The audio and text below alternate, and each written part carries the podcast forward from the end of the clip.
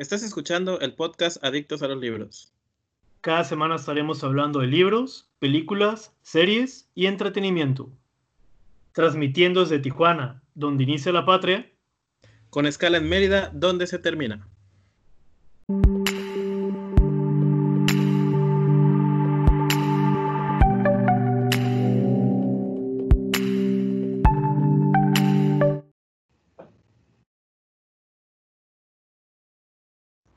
Pues bienvenidos al episodio número 26 del podcast de Adictos a los Libros. Les saluda George y ya saben, me pueden encontrar en redes sociales, en Twitter e Instagram como arroba adicto a libros y en Facebook como Adictos a los Libros. Me acompaña como cada semana Serge. Hey, hola, ¿qué tal? Bienvenidos a un episodio más de Adictos a los Libros, el podcast. A rato les doy mis redes. Porque vamos a ir sobre la marcha.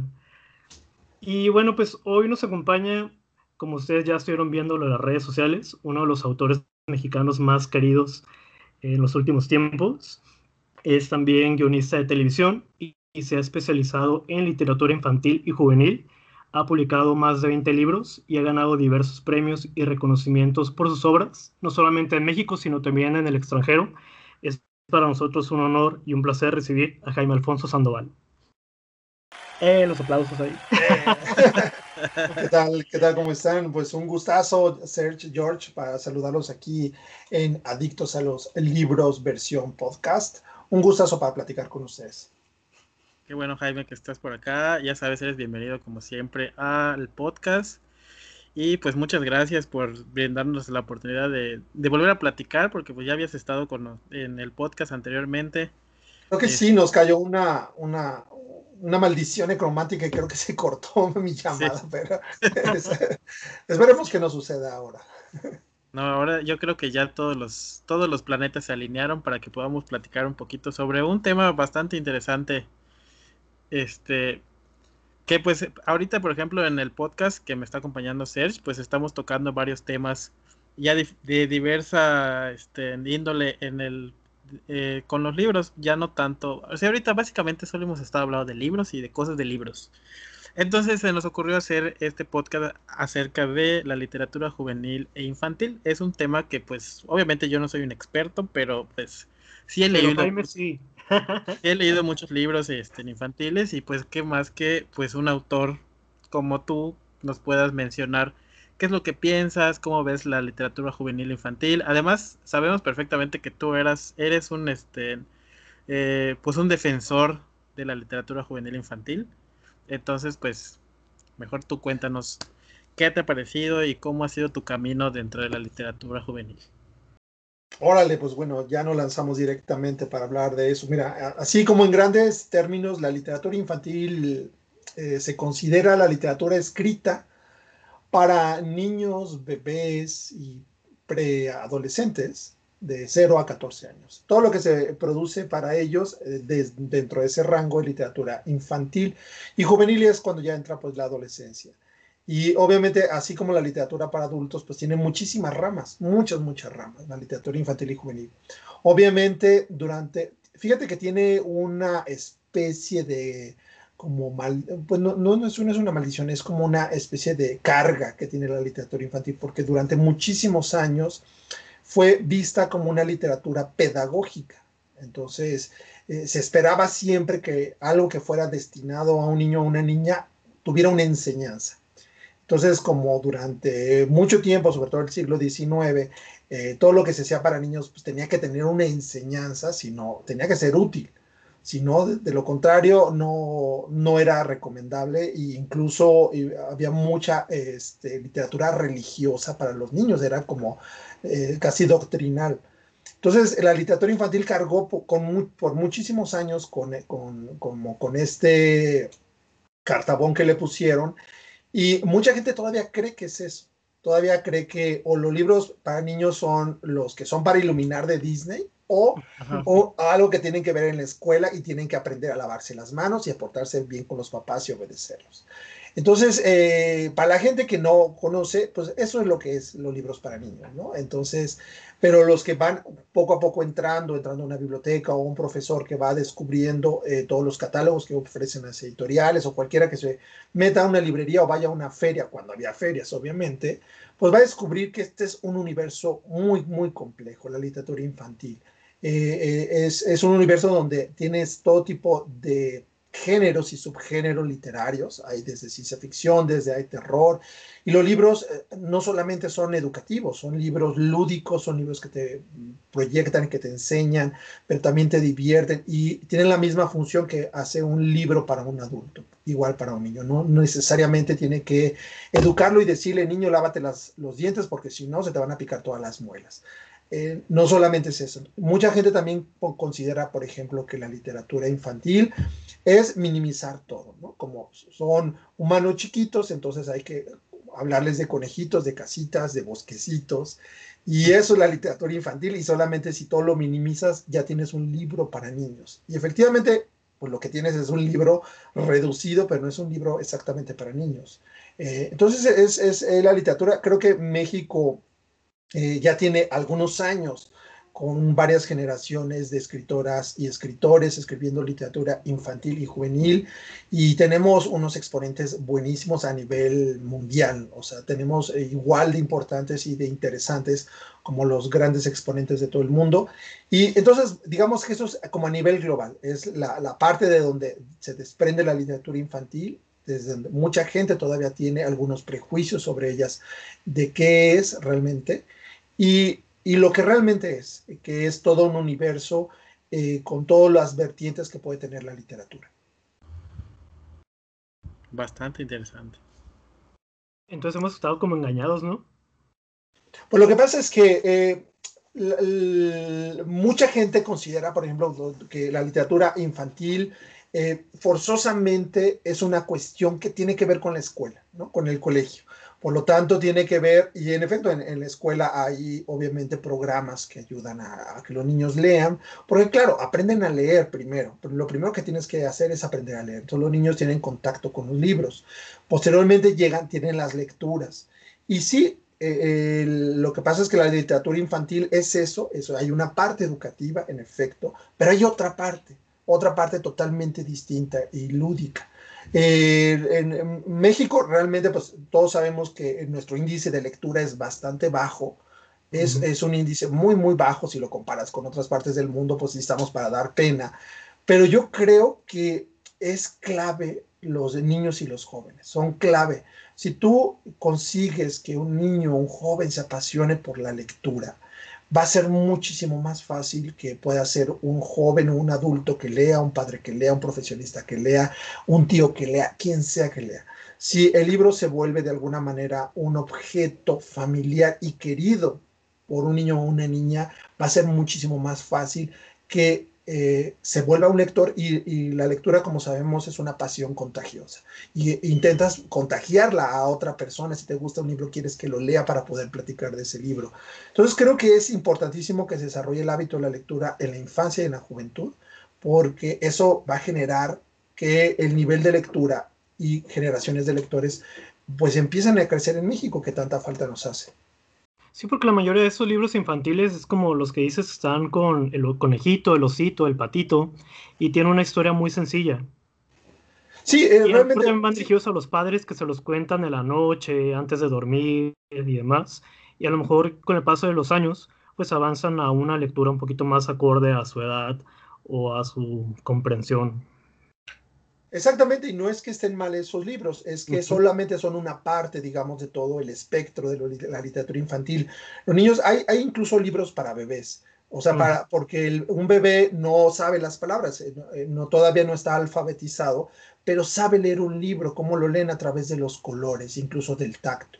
Entonces hay editoriales que se han preocupado justo por eso casi todas las editoriales dividen por colores, por colecciones los libros, porque cada edad es distinta. los niños van teniendo diferentes habilidades. Entonces eh, van generando diferentes conexiones, diferentes asociaciones y van aprendiendo cosas. Pues, por ejemplo, hay libros que son exactamente son para bebés. Que empiezan a ser de alguna manera el objeto es parte de sus juguetes, el libro es parte de sus juguetes, de su, de su pertenencia, y los niños eh, empiezan, incluso cuando no saben todavía leer, piden a un adulto que les lea qué dice ahí, qué son esas palabras. Y el, el, adulto les empieza a leer incluso cuando el adulto ya se aburrió y quiere cambiar, le dicen, no, no, no, no, no, así no era, regrésate a como era, ¿no? Porque ellos ya saben cómo va el cuento, cómo va la historia. Empiezan con historias muy sencillas que de alguna manera eh, tienen que ver con sus preocupaciones, con el universo que los rodea, ¿no? Con, con preocupaciones de la escuela, de un hermano, de una hermana, de una mascota. Y obviamente los libros se van volviendo cada vez más complejos. El nivel de complejidad que puede llegar a tener la literatura infantil puede ser, ese es, vamos, no hay límite para los temas de la literatura. Obviamente deben ser tratamientos uno como escritor debe pensar exactamente cómo te vas a dirigir. Si vas a tocar un tema, por ejemplo, de la muerte, ¿no? ¿Cómo te vas a dirigir? No, no, es igual como te vas a dirigir a un adulto. Normalmente los niños, las niñitas tienen, eh, eh, la primera vez que se enfrentan a esto es con una mascota que se muere, ¿no? Entonces tienes que saber cómo entrar en ese universo y poderlos explicar. Y los libros se van volviendo cada vez más complejos. Al principio tienen mucho que ver con la cuestión visual eh, como te digo, a veces hay libros que son totalmente visuales, porque es, una forma de lectura la visual, y posteriormente van entrando las palabras, luego los pensamientos, luego la abstracción de las ideas, y conforme van pasando la edad, incluso hay libros bueno, que ya dejan incluso de lado las ilustraciones, que ya solamente es la pura historia. Eh, y dentro de todo esto, bueno, está el libro álbum, están las leyendas, están eh, las, eh, hay, bueno, están todas las partes clásicas de la literatura infantil, los cuentos de hadas, todo eso, que todo ello tiene una, una razón de ser, o sea, yo aprecio cada, cada parte, cada escaloncito de este universo porque es una parte de la historia de la literatura. Y para los niños, incluso, por ejemplo, cuando empiezan a leer muy chiquititos, ¿no? Que les lees cuentos de hadas, eh, son poderosísimos para los niños, porque para un niño cuando está recién creciendo, es muy complejo el mundo, realmente es muy complejo. Todavía no sabes cómo diferenciar qué es bueno, qué es malo. Estás aprendiendo, por ejemplo, el bien y el mal. Un niño pequeño no puede concebir que una mamá sea mala, por ejemplo, ¿no? No puede decir por qué una mamá tiene que ser buena y es buena. Entonces los cuentos de hadas, por ejemplo, hablan sobre el bien y el mal. Y, pueden, y lo diferencian muy bien, exactamente. Ellos dicen, bueno, estos son buenos y estos son malos. Las mamás son buenas, claro, y las madrastras son malas, ¿no? No porque sea la vida real, ¿no? Pero es un símbolo, son puros símbolos que manejan, ¿no? Los ogros, no vamos a hablar de papás malos, pero vamos a hablar de un ogro. Entonces, lo que hace es simbolizar la maldad a través de un personaje fantástico. Y, por ejemplo, eh, los niños tienen pulsiones, ¿no? Tienen pulsiones de egoísmo, por ejemplo, que no quieren prestar nada, de, son muy narcisistas en un proceso de su vida. Y, por ejemplo, los cuentos de hadas son muy interesantes porque narran, eh, de alguna manera, toman todas estas partes. Eh, hablas de Pinocho y hablas de la mentira, por ejemplo, ¿no? de no obedecer y es una marioneta que no obedece y por eso no es humana. Hasta que aprenda a querer y a, y hacer un sacrificio, se va a convertir en un ser humano. Entonces, eh, tienen símbolos muy poderosos los cuentos de hadas. Eh, Blancanieves es, tiene que ver, por ejemplo, con la, eh, con, con, la soberbia. Está la, la, madrastra que es soberbia, que no soporta que la hijastra sea más bella que ella y tiene que destruirla. Entonces, eh, todos los personajes, y a veces está la cula, por ejemplo, en Hansel y Gretel, todo esto, y son cuentos, por ejemplo, todos estos cuentos de hadas que son naturalmente cuentos infantiles, pues eh, son eternos, parece que pasan los siglos, los adapta Disney, normalmente lo que hace Disney es edulcorarlos, quitarle las partes como muy tenebrosas, eh, y pero los cuentos siguen y siguen y siguen y son poderosísimos. Y yo creo que la literatura infantil ha acompañado a los humanos durante mucho tiempo. A veces no había un libro, a veces lo que había eran cuentos que contaba pues la nana, que contaba la abuelita, que contaba ahí. Y eh, todos estos cuentitos, yo digo que cuando un niño pues, va creciendo, una niñita va creciendo, obviamente pues los papás les dan, le dan de comer, ¿no? Y, y, y ven que se va desarrollando. Pero también tienes que ir alimentando lo que está en su cabeza Tienes que ir alimentando y, una forma de alimentar y de darle buenas cosas es darle literatura. A través de un cuento, a través de una historia, ellos aprenden el bien y el mal, aprenden, por ejemplo, la famosa caperucita roja es tener cuidado sobre el peligro que hay más allá. Hay alguien que le puede hacer daño a un niño o a una niña, ¿no? Y todo esto al principio solamente son símbolos y luego se van a dar cuenta que eh, los símbolos están evocando algo que es real que están afuera. Entonces es riquísimo la literatura infantil y juvenil. Eh, yo pues no me canso de recomendar y obviamente eh, de escribir y no crean que es tan fácil hacerla porque no solamente reducir personajes. Eh, ¿Y cómo fue que decidiste escribir acerca de la literatura infantil o enfocarte a ese público en especial? Sabemos que es muy difícil, ¿no? Que son muy o me gusta o no, no leo o sí. Fíjate que es, es, es el público más honesto que te vas a encontrar.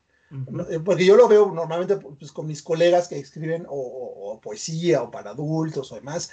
Luego los adultos sí somos un poquito más este, mentirosos y convenencieros y aunque no le entendemos a un libro, decimos, no, sí, claro, está interesantísimo, claro, yo entendí toda la parte filosófica y a lo mejor no entiendes nada, pero resulta que el libro pues, ganó un premio y todo el mundo está hablando bien de él y pues como dices, no, pues sí, está bien padre, ¿no?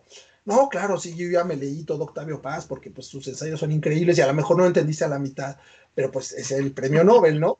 Pero a un niño no le importa si ganaste un premio, a un niño no le importa si eres importante, si al niño le importa la historia.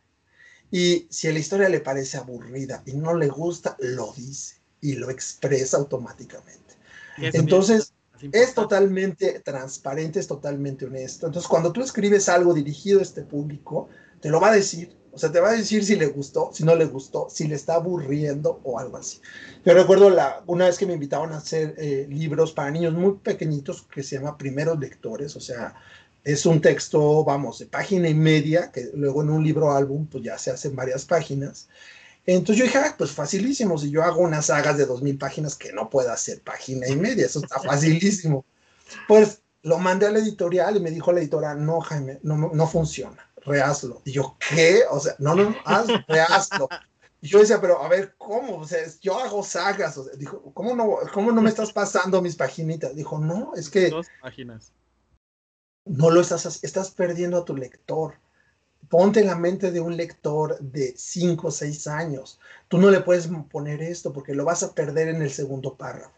Tienes que tomarlo de la mano. Cada palabra debe irlo empujando a la lectura y, y debes acompañarlo. Si tú usas una palabra que el niño ya no entendió, te quieres ver exquisito con una metáfora, automáticamente sacas a tu lector de tu historia. Por eso son tan sencillos los primeros cuentos, ¿no? Porque están acompañando al niño con un, digamos que el lenguaje es accesible, pero la historia es la compleja. Pero debe ser, el lenguaje debe ser la llave para poder acceder a ese universo. Entonces me rechazaba y me rechazaba hasta que intenté y dije, claro, me dijo, mira, un lector de 5 o 6 años tiene un lapso de atención de unos 15 a 20 segundos. Si tú en esos 15 a 20 segundos de pronto saliste con otra cosa, lo perdiste. Y ya quiere otra, ya se distrajo con algo que pasó, ya, ya no quiere saber. Debes ser capaz de atraer su atención de la primera a la última página. Y eso fíjate que yo lo fui, y además me fui dando cuenta que estos lapsos de atención van creciendo o decreciendo con la edad de los lectores. Eh, sus lapsos de atención son cortitos, por ejemplo, pues eh, niños y niñas chiquitos. Luego tienen lapsos de atención más grandes, ya cuando tienen 9, 10, 11 años se pueden meterse a, hacia leer mucho tiempo y curiosamente en la adolescencia vuelven a perder los lapsos de atención. Claro, porque pues dicen que se despierta la hormona y se duerme la neurona, porque es normal, ¿no? Porque pues empieza, de pronto se les abre otro mundo, porque ya empiezan a entrar a la adolescencia y están pensando en mil cosas más que el libro. Entonces, se empieza, otra vez se vuelve a reducir sus lapsos de atención. Entonces, uno como escritor, para poder escribir y no perder la atención de tu lector, de pronto que, no, que el libro se le caiga de las manos, sí es un reto, un reto importante. Sí, digo, bueno, retomando lo que estabas platicando hace un momento sobre la literatura clásica, pues creo que muchos de los libros que están actualmente pues en circulación para niños y jóvenes se han ido modificando mucho para no mostrarles tantas metáforas ocultas, porque pues sí era como que un poquito más tenebroso todo lo que nos contaban antes en, en esas historias, ¿no? Como, como mencionabas de Blancanieves o Pinocho.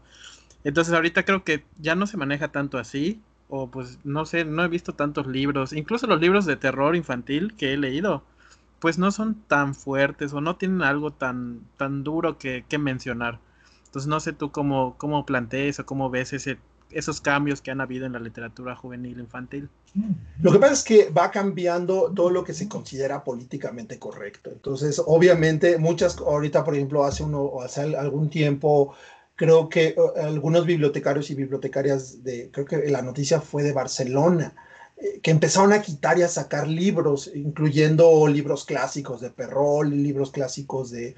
Eh, entonces yo creo que hay como dos extremos, ¿no? Un extremo es no cuidar lo que le das a los niños y otro es hiperproteger a los niños como en una burbuja, ¿no? Como, no como decirles, es que no existe el mal, no existe el miedo, no existe el peligro. Y, entonces sacarlo, ¿no? Porque no, no, para no violentar su universo.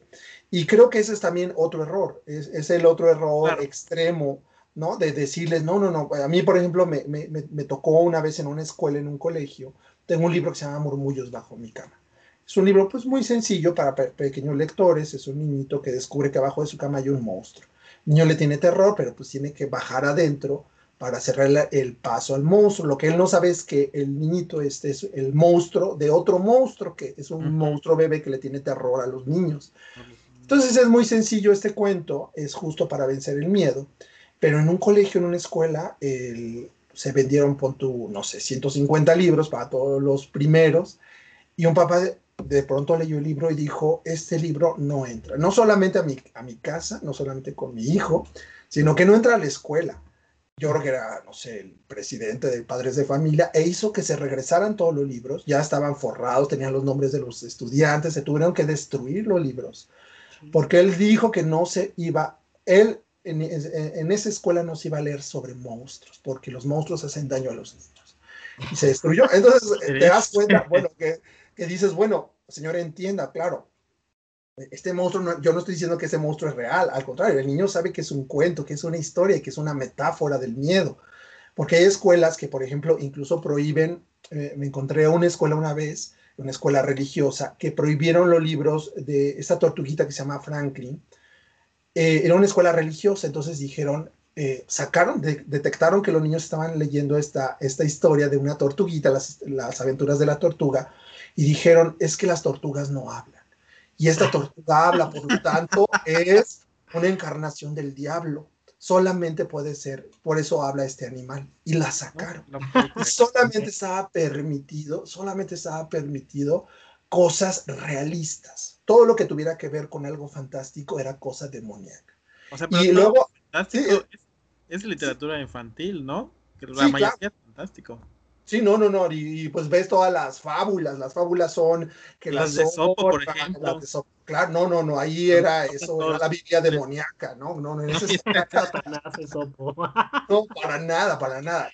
Y, y, y, justo para cuidar a todos los niños, yo recuerdo que una vez eh, me invitaron a una editorial norteamericana, que era además del gobierno de Estados Unidos, igual estoy diciendo algo y ahorita el FBI llega a mi casa y me secuestra.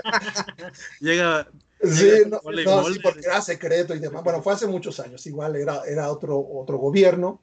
Llegó a México porque estaban haciendo libros para niños, para colegios, para, para un estado de Estados Unidos. Pero como eran libros en español, porque ciertas escuelas son bilingües, porque mucha población hispana, pues buscaron escritores hispanos que eran mexicanos. Entonces llegaron, nos citaron a un hotel muy bonito en la Ciudad de México. Y bueno, nos dijeron, bueno, pues queremos que escriban cuentitos, cuentitos para niños, que deben ser cortitos, les vamos a pagar en dólares, estaba muy bien, yo, yo estaba arrancando en mi carrera, me pareció excelente. Dijo, solamente les vamos a pedir una, pues una, una, una condición. Nos dieron un par de hojitas. Dijo, lo que vean en esa lista no, no puede estar dentro de los cuentos.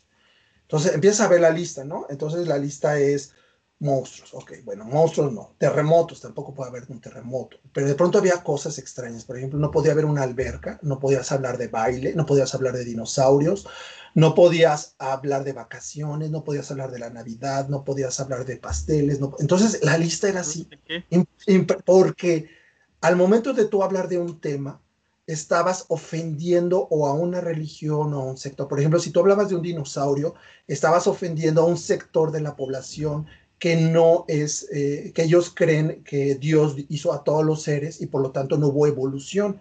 Entonces, si hablas de Darwin, estabas atacando a su religión. Entonces tenías que quitar a los dinosaurios porque los dinosaurios no los hizo Dios. Y no podías hablar, por ejemplo, de baile porque hay ciertas eh, religiones que no, no celebran el baile o no celebran los cumpleaños porque solo se debe celebrar a Dios. Entonces de pronto quitaron todo, ¿no? No podías hablar obviamente de Santa Claus, no podías hablar de las arañas, no podías hablar... Nunca entendí por qué de una alberca no, pero yo creo que la alberca es demoníaca en, algún, en, algún, en alguna parte de la sociedad norteamericana. Vacaciones tampoco podías. El chiste es que ofendías a alguien si tocabas uno, eran en total 145 temas que no podías tocar porque ibas a ofender a alguien. Entonces yo dije, híjole, pues yo quiero que, a ver, explíquenme cómo hago un cuento sin nada. Eh, justo porque no puedes hacer eso, o sea, no puedes como no ofender a nadie absolutamente, debes como creer en tu historia y, darla y, pues lo leerán quien tenga que leerlo. Y creo que ese era como el extremo de la sobreprotección del lector. Estaban tan sobreprotegiendo a sus lectores que lo que estaban queriendo darles eran pues historias totalmente insaboras, incoloras, para que no ofendieran a nadie, para que nadie se quisiera ser ofendido. Y creo que esos son como las dos cosas que pueden ser como dañinas. Eso sí creo que puede ser dañina en la literatura infantil. Como darles algo que realmente no está bien hecho para los niños. Por ejemplo, hablando, tú hablabas de, de literatura de terror. Cuando tú trabajas terror para los niños, debes saber muy bien cómo resuelves la historia. Tú no les puedes dar un cuento de terror que no esté bien resuelto porque sí les puedes originar a lo mejor que empiecen a tener pesadillas o que empiecen a tener miedo cuando les das algo que a lo mejor ni siquiera era para su edad. Eh, porque los niños hay un, periodo de tiempo que les gusta leer muchísimo terror, porque ellos como que se están probando qué tan valientes son. Entonces, y si tú les das algo, pero de pronto no les puedes dar un final de Stephen King, por ejemplo, a un niño de 8 años, aunque luego en su casa está ahí. Sí, sucede que los leen. Sí, no, no, y yo llego a las escuelas y resulta que todos los niños ya vieron todas las de Chucky y demás, Pero muchos de ellos empiezan a generarles miedo, terror, claro, porque no es para ellos, aunque sea un muñeco, no es una película hecha para niños. Entonces hay editoriales o películas que no les vale, ¿no? Pues el chiste es que los niños lo consuman y entonces, claro, los papás se aterrorizan porque dicen, es que mi niña no puede dormir después de ver el exorcista. Claro, es que su hija nunca debió haber visto el exorcista para empezar, ¿no? No era hecho, era una niña la que salía ahí, pero no era para niñas. Entonces, este, y también la sobreprotección. Entonces, creo que hacer un buen libro para niños es realmente conocer muy bien el, a tu público, ser muy respetuoso con tu lector, con tu lectora y darles lo mejor posible para ellos. No totalmente descafeinado, no algo todavía mal trabajado que no sea para ellos, porque claro, es, es contraindicado obviamente todo esto y no van a querer leer o se van a asustar. o les vas a dar algo tan descafeinado que van a decir, ¿esto qué? Esto no me emociona. Entonces, un libro debe de tener una parte emocionante, debe tener conflicto. Algunos libros, por ejemplo, hay unos libros para niños europeos, como hay uno que se llama El pato y la muerte, que es genial, pero obviamente es fuertísimo porque habla sobre la muerte. Es un pato que dialoga con la muerte. Entonces, eh, y la muerte le dice, es que vengo por ti como vengo por todos. Y es un libro para niños, es un libro álbum. Entonces dices, y lo lees y es bellísimo y al final realmente te rompe el corazón, pero te das cuenta que está muy bien hecho, está muy bien estructurado. Claro, no lo aceptarían jamás en la escuela esta este, religiosa porque un pato hablando es el demonio, yo lo sé. Pero, a lo, sí, claro, a lo que voy es que todos los géneros, eh, todos los temas, hasta filosóficos, los temas más duros, se pueden meter en la literatura infantil. Hay que tener mucho cuidado, conocer al público, respetarlos como lectores y darles lo mejor que puedas hacer. Eso es lo que yo siempre, por lo menos yo siempre he intentado hacer. Pues ¿Cuál es tu objetivo, Jaime, al escribir un libro dirigido al público infantil? Fíjate que es, es, es como regresando como al símil de la alimentación, ¿no? Eh, dices, bueno, una mamá, tú le dices a, tu, a una mamá, dice, ¿cómo, ¿cómo usted nutre a su hijo o a su hija? Bueno, habrá algunas que pues, lo nutren como con lo que hay en su casa, pero entonces dicen, pues intento darle lo que sé que les va a ayudar, ¿no? no porque le guste el azúcar le voy a dar todo el día pastelitos, porque es lo que le gusta, ¿no? Sí, claro, pues, habrá algunos y están los niños con índice de obesidad grandísimo, pero normalmente pues le das lo que sabes que le nutre. Que le gusta y que le nutre y algunas cosas no le van a gustar, pero se los tiene que comer y le nutre. Pero es como lo mejor, de la mejor calidad que pueda encontrar, ¿no? Y yo como escritor, yo digo, pero voy a nutrir yo su cerebro, voy a nutrir yo su corazón, su mente. Entonces yo eh, lo que les voy a dar en un libro debe ser lo mejor posible, lo de la mejor calidad posible. Yo no les puedo dar algo mal hecho, algo nada más como, como si fuera chatarra, que yo sé que también hay libros que son como, como comida chatarra. A mí no me gusta hacer eso, a mí me gusta hacer algo muy bien pensado y que sea algo que les deje algo. Más allá de que sea moral, eh, quiero que sea ético. Si o sea, yo sé, por ejemplo, si voy a hacer un libro para niños, yo no puedo darles un mal consejo tampoco, ¿no? O sea, obviamente yo no me puedo decir, mira, si te llega un hermanito que pues, tú eras hijo único, te llega un hermanito, pues pégale para que llore y se lo lleve, ¿no? No, no puedo hacer eso, obviamente. Pero eh, yo lo que puedo hacer es aprende a querer y entender que no eres tú solamente. Entonces, hay un proceso. A veces tengo que estudiar psicología, a veces tengo que eh, hablarle a mis amigas que son psicólogas y, y, yo les digo, voy a tomar, quiero tocar este tema pero quiero tocarlo bien. Entonces ellas me dan como algunos tips para poderlo hacer y eso es lo que yo siempre quiero, como darle la mejor calidad posible dentro de mis historias para los lectores. Si tuvieras que recomendar alguna de tus obras, Jaime, ¿cuál sería para los niños? Pues eh, yo recomiendo los, uno que se llama El genio pirata, que yo espero que es un libro, yo sé que tiene un, personaje fantástico y ese está en barco creo que se llama los, eh, no sé si es eh, este, serie blanca de Banco de Vapor, pero es de CM y es, este, es un libro muy divertido, además está eh, ilustrado por Manuel Monroy, está muy bonito, yo creo que es para los niños más pequeñitos. Murmullos bajo mi cama, que es un libro que lleva 20 años editándose. Y, y bueno, a lo mejor la gente no lo sabe, pero los libros tienen vida, ¿no? O sea, cuando tú sacas un libro, no creas que por siempre jamás va a estar en una librería, en una biblioteca. Eh, los libros tienen vidas. Hay libros que duran tres años de vida, cinco años, diez años, y se mueren y ya no vuelven a aparecer porque ya el editor te dice, no, ese libro ya pasó, dame otro. Y ya no se vuelven a publicar. Entonces, que un libro lleve eh, de alguna manera vivo en el mercado 10 o 20 años, es que quiere decir que todavía le sigue diciendo algo a los lectores. Entonces yo siempre les recomiendo, sobre todo a los que van empezando, este, eh, esos libros, yo tenía un libro justo que se llama Marina la Furiosa también, de Tres Abejas, que es una editorial que ya, que murió ahorita por COVID, porque pues, la pandemia sí la terminó de tronar, y este, pero es un libro que también tenía mucho éxito con los niños porque habla sobre la ira. Y, este, y esos son como para, y, y, créanme que es muy difícil hacer libros para niños tan pequeñitos. Y hay libros, por ejemplo, si han ojeado un libro álbum, son verdaderas obras de arte. Hay unos libros que son para niños que son como, como cuadros, que son impresionantemente el trabajo que hace ahí el editor, el ilustrador y el autor, son obras de arte. Bien, claro. Este, bueno, no sé cómo vas de tiempo, Jaime, o no sé si quieres darnos algún consejo para cerrar este bloque contigo, o bueno, no sé, coméntanos. Bueno, sí, ya eh, para cerrar este bloque, este, primero que nada, este, lo que yo recomiendo siempre es mm, que siempre, siempre, cuando digo que cuando me dicen los papás que sus hijos no les gusta leer, ¿no? No, pues es que no, me, no les gusta leer, ni qué le hago para que lea. Primero, lo primero que yo les pregunto a los papás es, usted, a ver, usted señora o señor, ¿lee, lee usted? Pues obviamente no, pues no tengo tiempo, ¿cuándo voy a leer, no? Obviamente, es, la, primera, la, primera como síntoma, ¿no? que te dicen. Ajá, que entonces, es, entonces usted lo está dentro de su casa, está mandando una orden como si fuera, como ordena tu cuarto y ahora ponte a leer, ¿no? Es algo que yo comparta contigo. Eh, por principio es eso, entonces yo, eh, siempre yo les digo, miren, ahorita afortunadamente usted puede entrar a una página, a cualquier página de internet y hay cuentos para niños hay historias, están las clásicas, todos los clásicos. Si yo le digo a un adulto que lea, lea, le lea a un niño pequeño, por ejemplo, a un niño desde chiquitito, eh, ese, esos 10 minutos, aunque sean 10 minutos, que le lea todos los días, va a ser un vínculo, no solo con la literatura, sino también con el adulto que le está leyendo, con su mamá, con su papá, con su tía, con su abuelita. Y va a ser un vínculo emocional que de alguna manera va a quedar el resto de su vida ese vínculo. Entonces los niños incluso lo piden. Piden, eh, no es que les interese tanto la lectura, es que quieren ese vínculo emocional con los padres. Y posteriormente los niños van a empezar a buscar historias. Esa es una manera muy sencilla de decir, mira, aquí hay una página que trae cuentos, vamos a leer unos cuentos de hadas. Te voy a leer uno chiquito de una página y a ver qué te parece.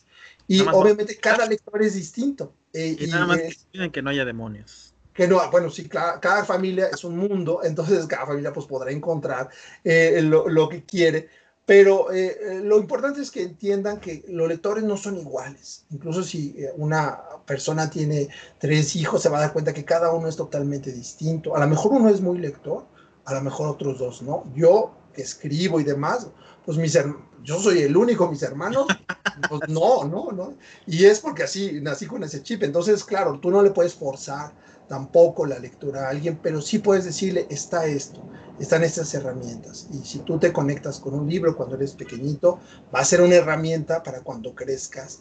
Y seas lo que tú seas, vas a tener el acceso al conocimiento que te dan los libros.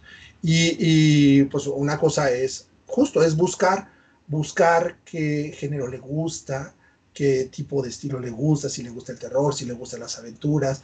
Y eso es probar, probar, probar, hasta que poco a poco cada uno de nosotros tenemos una historia lectora. Y entonces a veces unos empezaron a los 15 años, unos a los 5, otros a los 20. Y hubo un libro, hubo un libro como que te abrió la puerta. O sea, ese libro que de pronto lo encontraste en una librería, que lo encontraste en la biblioteca, lo encontraste, te lo dejaron en la escuela, pero hubo un libro como que te estaba esperando y como que algo resonó en tu cabeza y de pronto dijiste, ah, entonces de eso se trata los libros. Y ese libro como te conectó a otro y ese a otro y ese a otro. Entonces, para encontrar ese camino, tu camino de la lectura, lo que tienes que hacer es eso, es buscarlo, ¿no? Y los papás, los maestros, los adultos son facilitadores, deberían de serlo para que lo hagan. Entonces, yo, lo, que les recomiendo, digamos, para ir cerrando mi participación es, eh, porque los niños obviamente no van a entrar a una librería. Eh, quien, quien, quienes acercan los libros son los adultos. Claro. Entonces, un, un niño no, va, al menos que sea un niño genio, que entre a Amazon y que haga un pedido de 40 mil pesos de libros, pero no creo que suceda. Entonces, un niño tiene libros, sí, a menos que sea George niño, ¿no? Pero eh, lo va a hacer un adulto. Un adulto es el que le va a acercar los libros. Entonces, sí es responsabilidad del adulto eh, ser el facilitador y ser ese puente que le acerque los libros. Entonces, eh, pues acérquenle los libros y, hagan que encuentren ese libro que va a ser la puerta, la llave al resto de la literatura. Y entonces, bueno, pues yo lo único que les deseo que sean eh, eh, buenos lectores, buenos facilitadores, buenos puentes y lean lo que les haga felices. Eso es lo más importante. Yo nunca critico a un lector porque le guste un género o lo otro. Si ese género te hace feliz, si ese autor, esa autora te hace feliz y te da algo, te sientes bien al leerlo, te da, ¿por qué yo tengo que juzgar eso? ¿no? Entonces yo le digo, adelante, por eso hay millones de libros, por eso hay tanta, eh, tantos géneros, porque ahí encontramos felicidad. Perfectísimo, Jaime. Oye, ¿podemos decir algo acerca de tus próximas novelas?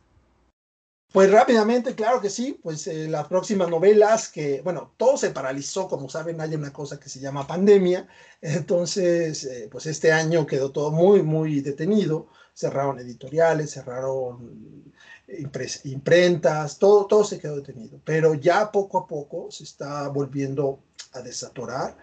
Eh, estoy relanzando Mundo Umbrío, eh, que es para jóvenes, de jóvenes en adelante. A partir, eh, yo creo que de enero ya va a empezar el libro 3 de la, de la saga, que van a ser cuatro libros otro libro que se llama Campamento Miedo, que también alcanzó a salir a principios de este año va a tener una continuación y también yo espero que salga a principios del año que entra. Esos son como los libros que tengo ahorita, que estaban detenidos en la puerta, que poco a poco yo espero que salgan. Perfecto. Bueno, pues, pues muchas gracias, Jaime, por habernos acompañado en este primer bloque del podcast. No, gracias a ustedes. cuando quieras volver.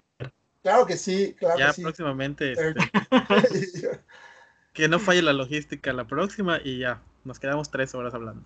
Órale. Me parece Dale, pues gracias por la invitación. Les mando un abrazo desinfectado a todos y gracias por escucharnos. Ay, Jaime. Gracias a ti. Nos vemos.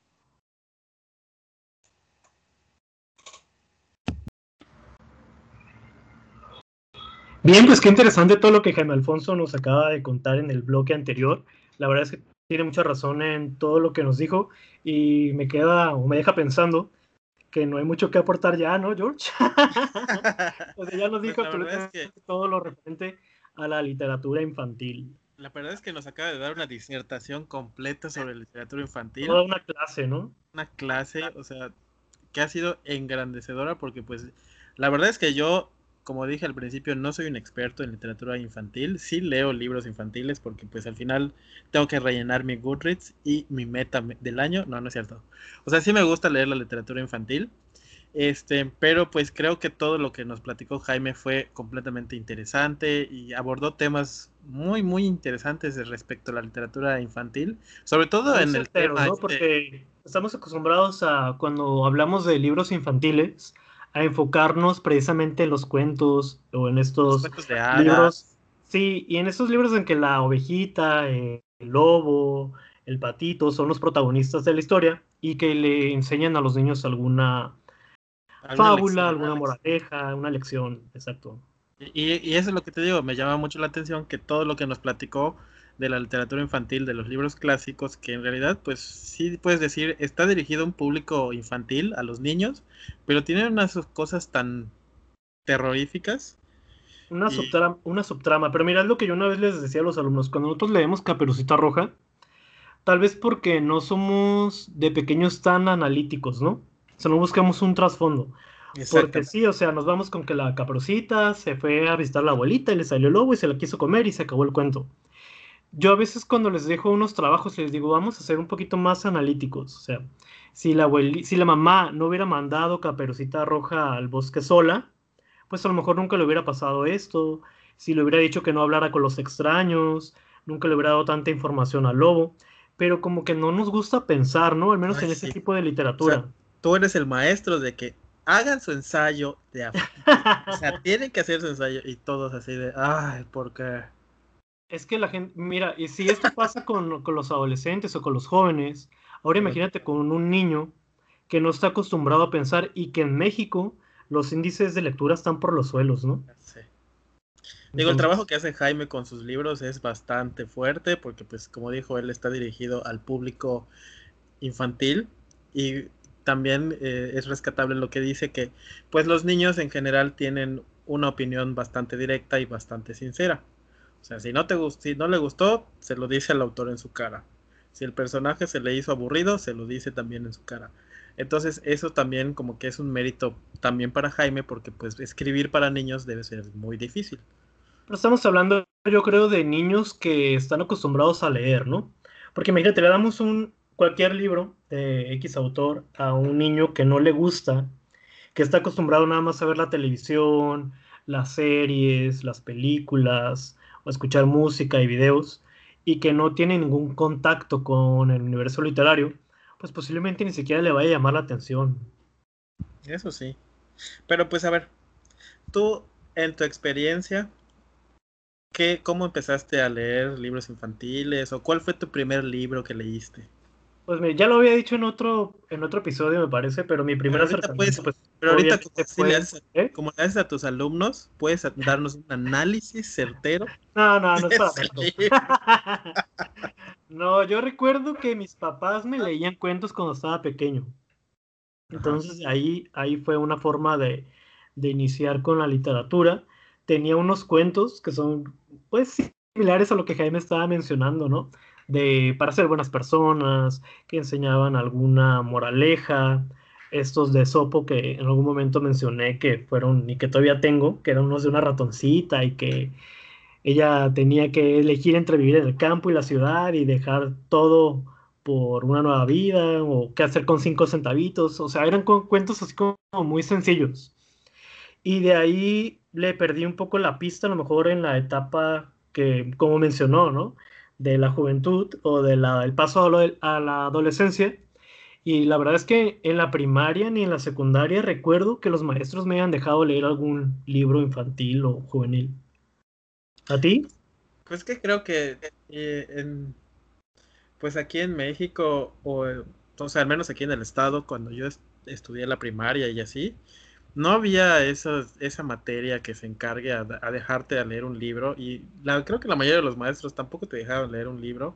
Pero en español va, relacionada, ¿no? Ajá, o sea, español sí, pero como que el maestro, al menos en mi caso particular, como que no se enfocaba en darte un libro para que tú leas y te entretengas o adquieras el hábito de la lectura. Lo que ellos hacían era marcarte, léete este libro y pues ya. Si quieres lo lees, si no, no. O sea, no era como que dinámica la cosa. Y a mí me dejaban libros, pues, como El Principito o cosas así súper... De ahí viene tu odio por El Principito. Y ahí viene mi odio por El Principito. Porque fue una lectura en el que sentí la obligación de leer. O sea, no fue, no fue así como que tengo ganas de leer El Principito, o como dice Jaime, ¿no? No tuve yo esa dirección, porque además en mi casa nadie lee, aparte de mí. Entonces no hubo esa dirección en el que pues me decían, a lo mejor este libro le puede interesar para empezar, sino que todo era basado en lo que en la escuela. Entonces recuerdo mucho que me dejaron leer El Principito y me hacían así como tú le haces a tus alumnos, hacer un ensayo o escribir lo que yo piense. Y también recuerdo mucho que me dejaban para leer. oye, pero estás este, hablando de la primaria. ¿Tú leíste El Principito en la primaria? Sí, ese libro no se me hace como que sea adecuado para un niño de primaria. Sé, es lo que te estoy diciendo, o sea, ese libro por eso no me gusta. Y también recuerdo mucho que en la primaria me dejaron leer El Quijote en versión infantil. y era así como que no entiendo nada, o sea, no sé. Los maestros eran como de la época de los cavernícolas, yo creo, ¿no? Yo creo, y ya después... utilizar un poquito más sus programas o sus lecturas, porque yo creo que ni siquiera leen. No, no creo. La verdad es que yo ya después encontré este, las fábulas de Sopo y fue lo que más o menos me, entretuvo porque pues tenía dibujitos y así. Están entretenidas, ¿eh? Pero hay que buscar una edición que sea acorde a, nuestro lenguaje porque hay unas que están medias complicadas en cuanto a, a cómo están escritas. Hay que buscar lo que sea más ameno para los niños. Como la que una vez recomendamos, me parece una de Picarona, que eso ah, sí, en tapadura, grande y demás, está muy bonita y sencillas, porque están muy cortitas en sí la, la fábula. Sí.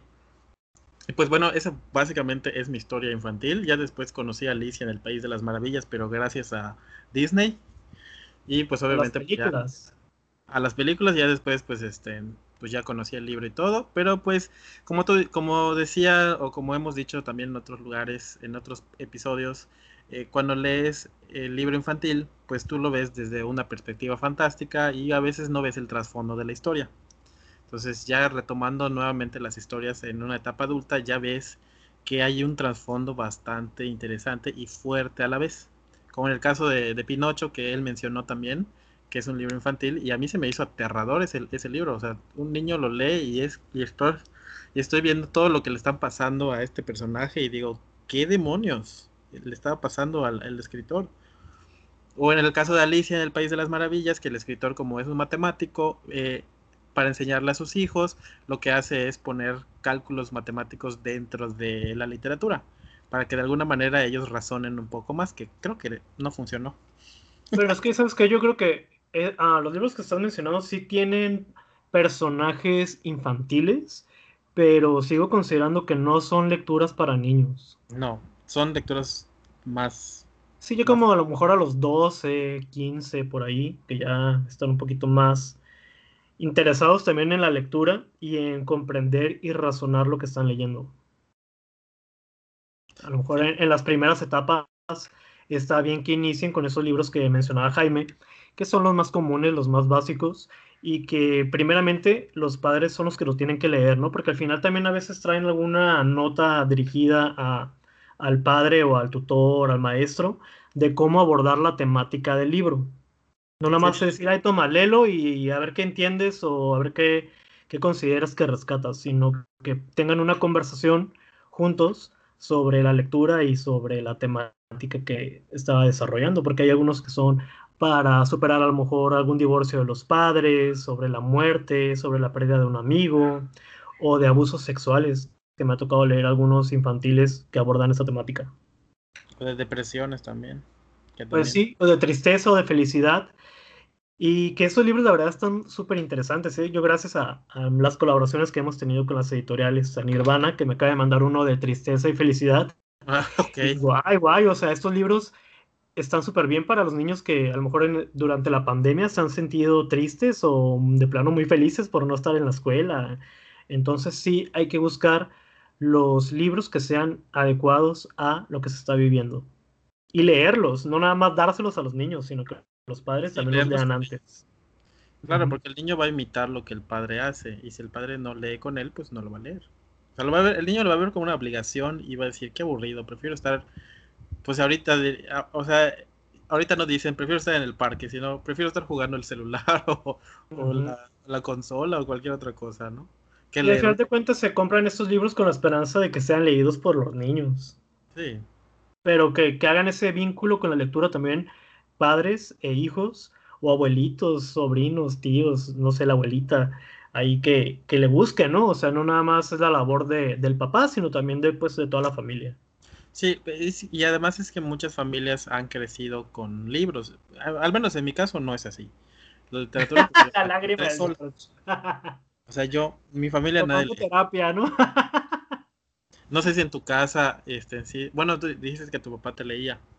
Sí, mis pero papás. Pues ya. Aparte, siempre en mi casa hubo libros. Así que yo recuerdo unas enciclopedias de Disney y unos ah, libros también como mm, semi-infantiles que yo los abría, los leía, los rayaba y todo, pero, pero sí, siempre hubo libros en mi casa. No te atreves a rayar los libros. Pues no importa, para eso son también. pues al final de cuentas cuentan una historia, ¿no? Entonces, pues, pues habla de mi niñez ahí que iba leyendo y rayando ahí los dibujos y todo. Ese niño está enfermo. Y además, fíjate que también leía algunos de, animales, de, perros, gatos, caballos, tarántulas, todo lo que me encontraba ahí. Y me gustaban mucho porque eran, eran ilustrados. Entonces, sí, pues uno va leyendo todo lo que se encuentra. Por eso también hay que tener cuidado con lo que hay ahí en las casas. Si tal si encuentran ahí el Kama Sutra o algo. ok, qué raro, pero no. Pero sí hay, hay Sí, yo he escuchado comentarios de alumnos que, que decían que de pequeños se encontraron por ahí uno de, esos libros de sus papás y todo. Hay que tener cuidado. Por ejemplo, ¿qué, ¿con qué libros tú este, consideras que sería bueno empezar? Pero, ¿en qué edades o qué? Pues ese, de niños. O sea, ¿qué pues libro? por ejemplo, pues un niño, eh, lo podemos decir que al uno, dos años, tres o cuatro, no sé. Yo he leído, a ver, ya como te digo, con, gracias a las editoriales, libros que son desde los 1, 2, 3, que son de cartón. Ajá. Como dijo Jaime, pues la gente, la gente, los niños pues obviamente no saben leer, pero se comunican a través de los colores, de los dibujos o de las cosas que pueda hacer el libro, ¿no? Por ejemplo, estos que te digo que era de un koala y de un pato, movían los ojos para todos lados, entonces si el niño lo agarra y lo utiliza como sonaja, pues, o como para morderlo y demás, pues no le va a pasar nada porque precisamente pues para eso están hechos, ¿no? Para los primeros libros que tenga el bebé, por así decirlo. Estoy buscando el nombre, es que son algo de un koala y un pato. Ay, no sé. Pero, bueno, por ejemplo, la editorial SM, lo que me gustaba mucho de esta editorial es que los libros los les tenía puesto para qué edad eran. Ah, sí, también lo que hace Santillana. eso está, eso está bien. Sí, porque los padres así ya más o menos saben de, por ejemplo, este libro es de los 4 a los 6 años. Por ejemplo, el libro de Fantasmas, Espectros y otros trapos sucios de Jaime Alfonso Sandoval, creo que está para a partir de 9 años. Y esos son cuentos de terror. Pero cuentos de terror divertidos, entonces creo que también esa es una buena opción para los niños en que empiecen a leer, que los papás agarren este libro y se los vayan contando poco a poco. O sea, como son cuentos, este, son más dinámicos. Y aparte la manera en la que está narrada es más dinámica. O sea, no sé si tú ya lo leíste. No, pero, sí lo tengo, pero no, no lo he leído. Pero pues está chido. Lo siento, Jaime. Deberías de leerlo, la verdad es que está bueno. Sí, tengo planeado leerlo. Más adelante, pero sí. De hecho, por eso te decía que deberíamos hacer alguna lectura después. Sí, deberíamos hacer alguna lectura, definitivamente. Eh, algún libro de Jaime Alfonso. Sí, ya tú elegirás cualquiera. Pues sí, porque ya los tienes casi todos, ¿no? Ya. y hablando de, esos cuentos de terror, pues alguna vez les mencioné aquí en el podcast el de los cuentos negros de Ofelia. Eso también está muy bien para iniciar. Y de preferencia el volumen 1, que es el mejor. El volumen 1 a mí me gustó mucho. Sí, es, está genial, ¿eh? O sea, para niños, ¿qué será? ¿Unos 6, 7 años? Ajá, más o menos a esa. Y es que como dijo Jaime, cuando uno está pequeño, le da mucha emoción o curiosidad el terror, ¿no? El suspenso, el, saber que, te puedes asustar con algo. Y yo creo que es también el éxito que, que en nuestros tiempos tuvieron las películas de Chucky, eso. ¿Qué otras? Eh, Pues la profecía. Las de Freddy, las de Halloween y todas esas cosas de. Pero eh, la de. no sé si viste la profecía, que también es de Ah, la profecía. Bueno, pero sí, pero esa como que, bueno, no sé si algún niño la tenga muy presente. A comparación de, de eso, ¿no? O Chucky, que son, pues ahora sí que personajes inolvidables y que eh, de una manera atemorizaron a, los niños, ¿no? Sí, por ejemplo, yo pedí, yo de hecho este, pedí unas recomendaciones de algunos libros de terror ah, para de, de, Vikinga y ella me recomendó La Granja eh, de Grosham, La Granja Grosham. Sí, La Granja Grosham. Y según que es un libro de terror que es bastante interesante, que es muy bueno. Ese tú lo tienes, ¿no? Yo no lo tengo. Sí, sí lo tengo. Entonces me gustaría, este, pues es que me quiero llamada, pero ya colgué. lo siento. Sí, sí lo tengo, pero eh, lo leí nada más como unas 30 páginas porque era una lectura conjunta de, de, otro proyecto, pero la verdad es que no lo terminé. Pero sí es interesante, ¿eh? ¿Para niños de qué será? Porque la editorial es del fondo, ¿no? Es del Fondo de Cultura. Yo creo que para investigando, pero no, no dice de qué edad estoy revisando. Recuerdo que estaba medio macabrón. Estoy revisando la, reseña de, de, Marianne y dice que pues habla de un chico de 12 años, entonces por ahí debe de andar. Bueno, pues por ahí. Sí, de 12 años, pero dice que está muy bueno. Entonces yo lo voy a anotar para, para leérmelo. Ah, y pues aparte, ¿qué otra recomendación te hizo? Me hizo también otra recomendación, la de El horrible sueño de Harriet y otros cuentos de terror. También lo tengo. Es del mismo autor. Y igual son del Fondo de Cultura Económica, por ahí si los quieren ir a checar. También me habló sobre La niña del vestido antiguo de Alfonso Oregel. Son como de terror, ¿verdad? Sí, todos. Están haciendo recomendaciones para los niños que les gusta el terror. O sea, ya de plano, sí, como dijo Jaime, ¿no? O sea, te llama la atención. Y creo que si la mayoría de los niños les gusta más el terror, pueden empezar con esos libros. Pero si quieren algo que no sea tan terrorífico, que como dice Jaime, que sea de demonios o cosas así extrañas, pues está, están los cuentos o las historias de Roald Dahl, que yo por ejemplo tengo el de la jirafa, el pelícano y el mono.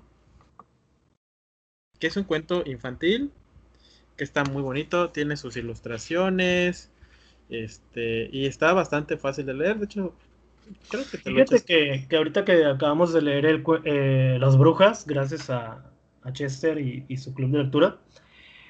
Pienso que los libros de este señor deberían de ser obligatorios en la primaria. Vamos a hacer una encuesta en esas plataformas de share, Change. Sí, es que, por ejemplo, Charlie, la fábrica de chocolate, Matilda, las brujas y los que los títulos que acabas de mencionar. ¿Y cuál, cuál dijiste? Se me olvidó. La jirafa, el pelícano y el mono. ¿Por el que me mandaste? No, el que te ah, bueno, el George me regaló el Día del Maestro uno muy interesante que está escrito de forma mm, en verso. Entonces lo voy a utilizar en una de mis clases de literatura, pero considero que también, o sea, todos los libros de ese señor deberían de leerse en la primaria y quitarse esas ideas del principito, y del Quijote para niños, y Ana Frank para niños, y Julio Verne para niños, o sea, todas esas cosas que las descubren mejor en sus versiones originales con el paso de los, de los años, del tiempo, donde ya haya una, una madurez y una comprensión lectora mucho más avanzada, e iniciar como Roald Dahl. Digo, al final, depende de cada quien si quiere leerlo. Yo, por ejemplo, el, el, el Quijote no me da ganas de leerlo. Es que esos libros no son para niños, la verdad. O sea, hay adaptaciones que sí son infantiles, pero pues para vender, ¿no? O sea, pero, realmente no son libros para niños. ¿Y qué otra recomendación tienes por allá? Estoy buscando dos libros que son para hablar del tema de la muerte con los niños. El de Lula. Uno se llama Lula y su amiga Tilica, de Marichel Roca. Está, la verdad, muy, muy interesante. Ya ven que pues la muerte lamentablemente a todos nos va a llegar, ¿no? Tarde o temprano nos vamos a ir de este, este mundo, del planeta, y qué mejor que abordar este tipo de temas con los niños de una manera amena, tranquila, que no resulte temerosa para ellos o, que les vaya a, a, causar algún trauma o conflicto y que pues vean la muerte como un proceso natural. Y este libro es ilustrado, es de pastadura, son nada más 31 páginas, está muy sencillo, pero está muy muy bonito. Y hay otro que se llama El misterioso aire azul.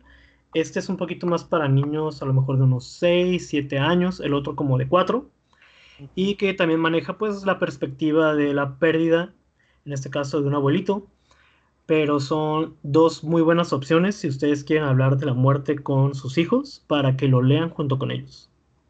Mira, también aquí encontré en mi Goodreads eh, un libro que habla sobre este, las separaciones y los matrimonios este, de los papás y etcétera, que se llama Mi padre quiere casarse con tu madre. No sé si este lo, lo tienes en algún en algún lado. No he leído. Entonces ese también está bueno como una temática pues diferente para los... Pero sí, he leído uno de... Es más o menos de la misma temática, pero estoy buscando el nombre. Ah, sí, se llama Drilo. Y ah. es de que sus papás, pues obviamente pues se van a divorciar, ¿no? Se llama Papá y Mamá ya no viven juntos. Y es un muy buen libro también para es que puede abordar la separación de alguna pareja. Igual encontré, mira, Hamish y los Paramundos, que es como una historia bastante bonita, llena de ilustraciones y llena de monstruos también. Uh. Ese no lo, creo que es una trilogía, de hecho. Es de SM, ¿no? Sí, es de SM. Sí, recuerdo haber visto el título. También hay un libro muy bonito que es de editorial Picarona, que hace poco recibí, que se llama El cáncer odia los besos y es de una mamá que pues está recibiendo quimioterapia porque pues tiene algún cáncer y de alguna manera pues le explican a los niños todo el proceso que vive la señora para que pues le den ánimos, la estén llenando de abrazos, de cariño, de afecto durante este proceso y si alguno de los familiares de, del niño está pasando por una situación como esta, pues es un buen libro que los va a acercar a, a este tema tan feo, ¿no? Sí, la verdad es que está bien. O sea, todos estos libros son muy, muy, muy interesantes. Como dijo Jaime, hay, una súper enorme variedad de títulos. Increíble. Por ejemplo, ahorita que estaba viendo yo otro título que se llama El Reino de las Posibilidades de Page Breed. Este, me recuerda mucho esta historia a este El Mundo Sin Fin de Michael End. Mm no tienen, no son iguales, pero no sé, los títulos como que me llaman mucho la atención. Y son libros que también muy buenos como para iniciar, sobre todo el, mundo el, el, mundo sin fin. O la historia interminable, no sé cómo, cómo quieran llamarle. Yo recomiendo también uno que se llama El único e incomparable Iván. Es de una autora que se llama Catherine Applegate. Me gustan mucho sus libros. De hecho, ella se especializa en la literatura infantil y ya va a salir una segunda parte. Y por ahí supe que habían comprado los derechos para hacer la adaptación cinematográfica. Así que si lo llegan a ver por ahí, no duden en comprarlo a sus niños. Ya son como para niños de unos 8, entre 6 y 8 años. Donde ya, digo, tampoco es así como que van a encontrar mucho texto. Hay algunas ilustraciones muy sencillas, pero es una muy bonita historia. Sí, y no quiero dejar pasar de recomendar El burrito de Navidad que me obligó a leer Search una vez. Eso fue para, una Navidad, de unos dos años, ¿no? No me acuerdo si era un libro cristiano, católico, por ahí, pero llevaba como ese, ese enfoque, ¿no? Sí. pero estaba bonito, está bien para la Navidad. Oye, mira, ¿sabes qué? Igual aquí tengo, yo creo que con esto ya termino mis recomendaciones, que igual es un libro infantil, es de Toño Malpica y es la más densa tiniebla. Ah, Esta es como un homenaje que está haciendo Jaime, eh, Jaime, Toño a los, cuentos clásicos de... Ay, ¿cómo se llaman estos? Los famosos. ¿Cuáles famosos? los que escribieron la, Blancanieves. Ah, los Grimm. Ándale. Entonces, este, en la más densa... Estos estaban muy retorcidos de su mente. Ya, Como dijo Jaime, pues estos clásicos se adaptaron a, un público infantil donde nada más ven a los villanos y a los buenos, pero estos realmente eran macabros, ¿no? Sí, y la más densa tiniebla de eso se trata. Está bueno. Sí, sí lo he querido leer. Pero ¿No lo pues tienes? no. No, no lo tengo. Está buenísimo, ¿eh? La verdad es que está muy bueno. Es del naranjo, ¿no? Sí, es del naranjo. Sí. Cuando lo vea en especial, tal vez. Porque, bueno. he visto los precios, están súper elevados. Sí, están caros. Y esto lo compré en 160 pesos porque estaba en promoción en Gandhi. ¿Cuánto? 160. Ah, 160, sí. Y mira, y luego queremos que lean, ¿no? Pero pues también. Sí. Ah, Bueno, como lo dijimos en el, en el episodio del consumismo y demás, pues obviamente los libros no son para todo el mundo. Claro. Obviamente hay que tener el, el poder adquisitivo para conseguirlos. Estaría genial que estuvieran disponibles para toda la gente y que todos los niños de México pudieran leerlos y checarlos, pero pues no. claro. O sea, que sean Los más accesibles. ni modo. Ya no depende de nosotros, ¿no? Pero, por ejemplo, los de Roald Dahl, las ediciones que tiene Penguin están baratas. Sí, también en Santillana, costó- mira, como dices, eh, hay muchas editoriales como El Fondo, Santillana, ah, puede ser que Penguin Random House también entre, que tienen libros infantiles, Urano también, y Nirvana con estos de Picarona, que tienen libros que son como accesibles a, a todo el público, ¿no? Y que tienen una gran calidad en, en lo que nos presentan, tanto en el papel, impresión, pero lo más importante, en las historias que, que tienen para ofrecer a los niños. Sí, de hecho, este que tengo, el de la jirafa, el pelícano y el mono, me costó 60 pesos. ¿Verdad? ¡Qué barato! Y también el que te mandé me costó 60 pesos.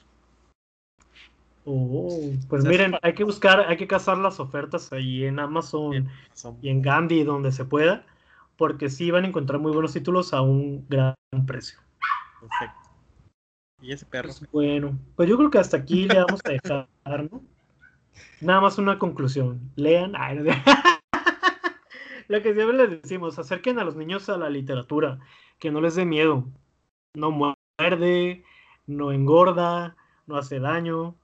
Al contrario, hay muchos beneficios. Ya sé. Pues si no, Pues- rápidamente las redes sociales del podcast. ¿O querías decir algo más? No, pues ya Antes nada más este decir que pues muchas gracias a Jaime nuevamente por estar, por haberse estado con nosotros en el primer bloque. Eh, si escuchan un perrito, no sé de dónde salió. De aquí, pues, es que aquí en Tijuana está haciendo mucho calor, disculpen. Tengo todas las ventanas de mi casa abiertas. y si escuchan perros, gente y demás, pues es porque estamos acompañados. no, Por la- pues ni modo, lo siento. Estamos acompañados por, por la colonia. sí, hace calor, lo siento. Y pues bueno, ya nada más este pues agradecerle nuevamente a Serge que está aquí con nosotros platicando sobre pues en el podcast y recordarle las redes sociales de nosotros. O no sé si quieras tú decirlas para que ya de, de, este, de corrido pues digas también las tuyas. Pues nada más les voy a decir que las busquen en Twitter, Facebook, Instagram como podcast Adictos a los Libros. Ahí las van a encontrar muy fácilmente. Igual Tijuana Lee en Twitter, Facebook, Instagram y hasta en TikTok. Subo puras mensajes, pero ahí la pueden encontrar. Perfecto. Y recordarles también que estamos leyendo Tiburón. Sí, es verdad. Y de hecho, este fin de semana este, vamos a ver la película 2 Ah, sí, Tiburón 2 en Netflix. en Netflix y Ya Sería- viene el episodio de Agatha Muerte Christie la ¿no? próxima semana. la próxima semana viene Muerte en el No se lo pierdan. Oye, y hay que ver el episodio en YouTube. No se les olvide también a los que quieran ver esta adaptación de Muerte en el Nilo. A ver si la podemos dejar por ahí en los, en alguna de las redes sociales para Sí, que también la puedan ver. Yo creo que en Twitter lo publicamos. Pues sí, ahí por donde se pueda, ahí para que le busquen. Claro. Pues ya está. Ok. Pues bueno. Pues entonces aquí, hasta aquí llegamos con el podcast del día de hoy. Les agradecemos mucho que nos estén escuchando, también que, que se estén suscribiendo al podcast y eso nos pone muy contentos también. Y pues nos escuchamos la próxima semana. Ah, y también suscríbanse a YouTube. Se me olvidó Sí, mencionarla. y recuerden que leer es un placer. Adiós. Bye. Iba a cortar, pero luego corto la llamada y corto.